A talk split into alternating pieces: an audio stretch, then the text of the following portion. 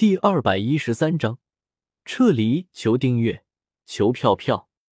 萧大哥，月儿转头看清来人，有些吃惊，紧接着问道：“萧大哥，你为什么这么说？”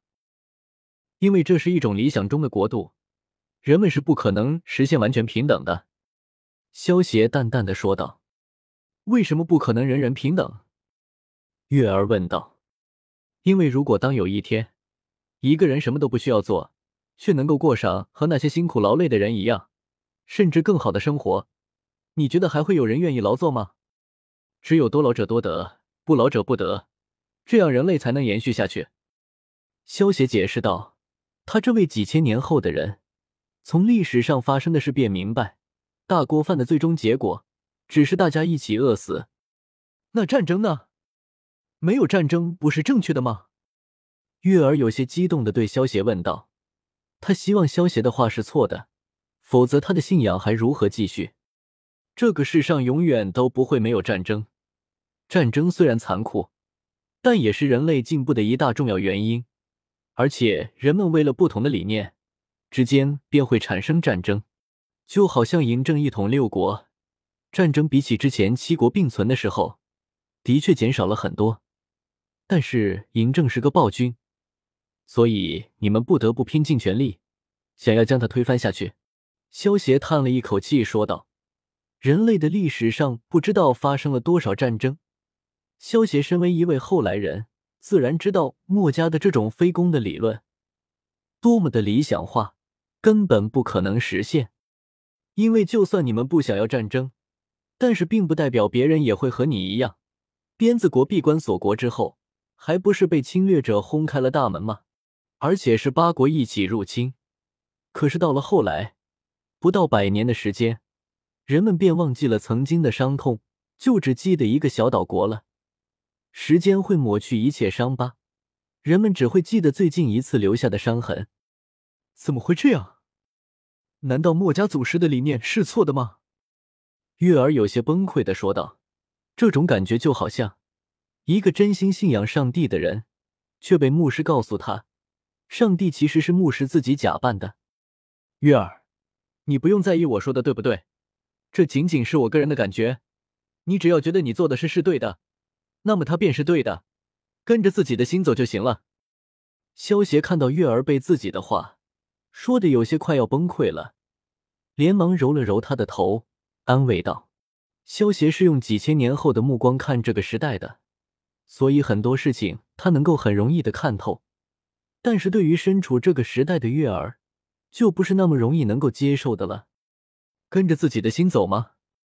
月儿在萧邪的安慰下，也渐渐平复了下来。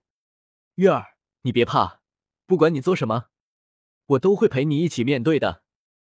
一旁的天明原本看见萧邪摸月儿的头，就羡慕的不得了，现在看到这里，连忙拍着胸脯说道：“谢谢你。”天明，月儿甜甜笑道：“没什么，没什么了。”哈哈哈！看到月儿对着自己露出这么甜的笑容，天明瞬间乐得找不着北了。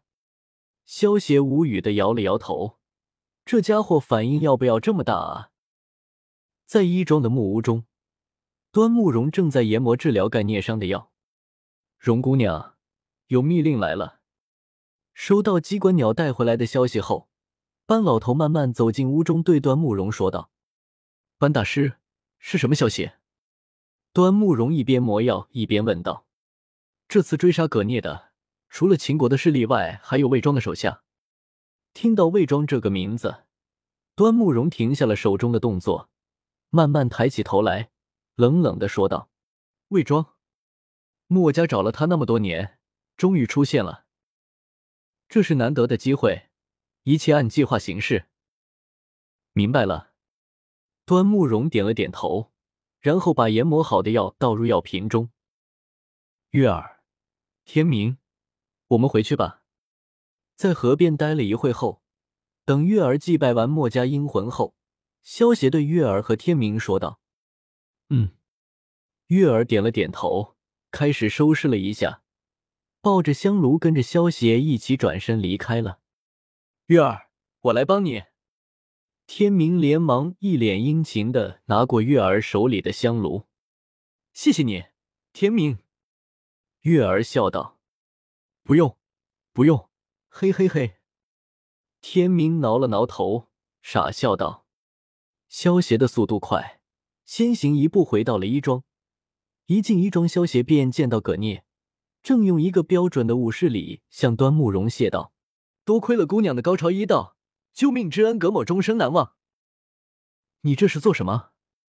端木蓉虽然有些疑惑，但还是面无表情的问道。面对葛聂，端木蓉的心情很复杂。葛聂杀了荆轲，他应该憎恨葛聂，否则他的三不救之中，也不会有一条叫做姓盖的人不救。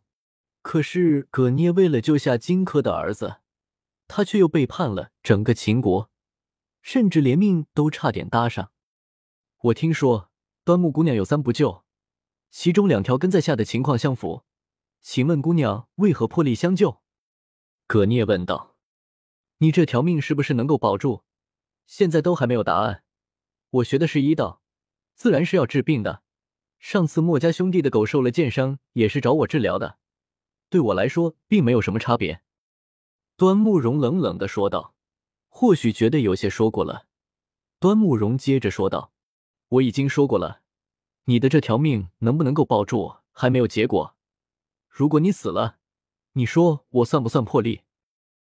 盖先生可不要介意，荣姑娘只是刀子嘴豆腐心。”萧邪出声笑道：“萧公子，葛某不会介意的。”葛聂看了一眼端木荣，摇了摇头道。端木荣瞥了萧邪一眼，冷冷道：“你才认识我几天，不要说的好像很了解我一样。”萧邪讪笑道：“呵呵，虽然我和荣姑娘才认识两天，但是我一眼就能够看出来，荣姑娘你只是不善于和人交流，心地还是很善良的。”哼！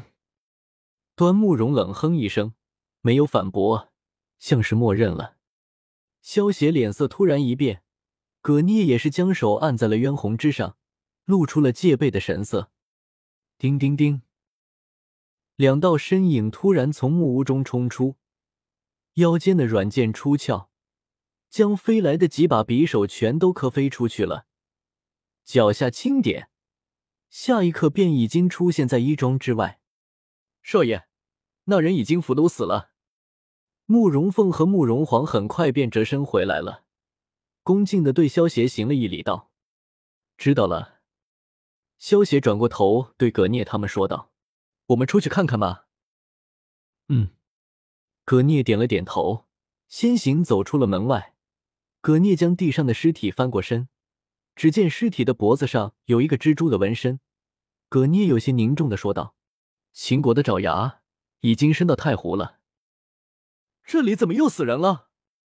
天明一回来就看到尸体，忍不住叫道：“荣姐姐，发生什么事了吗？”月儿对端木蓉问道：“这是白凤凰的鸟羽服。”荣姑娘刚准备跟月儿解释一下，结果被天明肩上的白色羽毛给吸引了目光。白凤凰，鸟羽服，什么东西啊？天明疑惑的问道。既然已经看到了鸟羽服，相信蝶翅鸟就在附近。只见葛聂从他肩上取下的白色羽毛，然后嗖的一声将羽毛射了出去，下一秒就从不远处的树上掉下一只鸟。天明走过去捡起鸟，想了想，说道：“这些天这只鸟一直在院子附近，我看到过它好多次。我们马上离开这里。”葛聂当机立断的说道。听到葛聂的话，端木荣他们自然没有异议，而萧协为了进入机关城，自然也不会反对。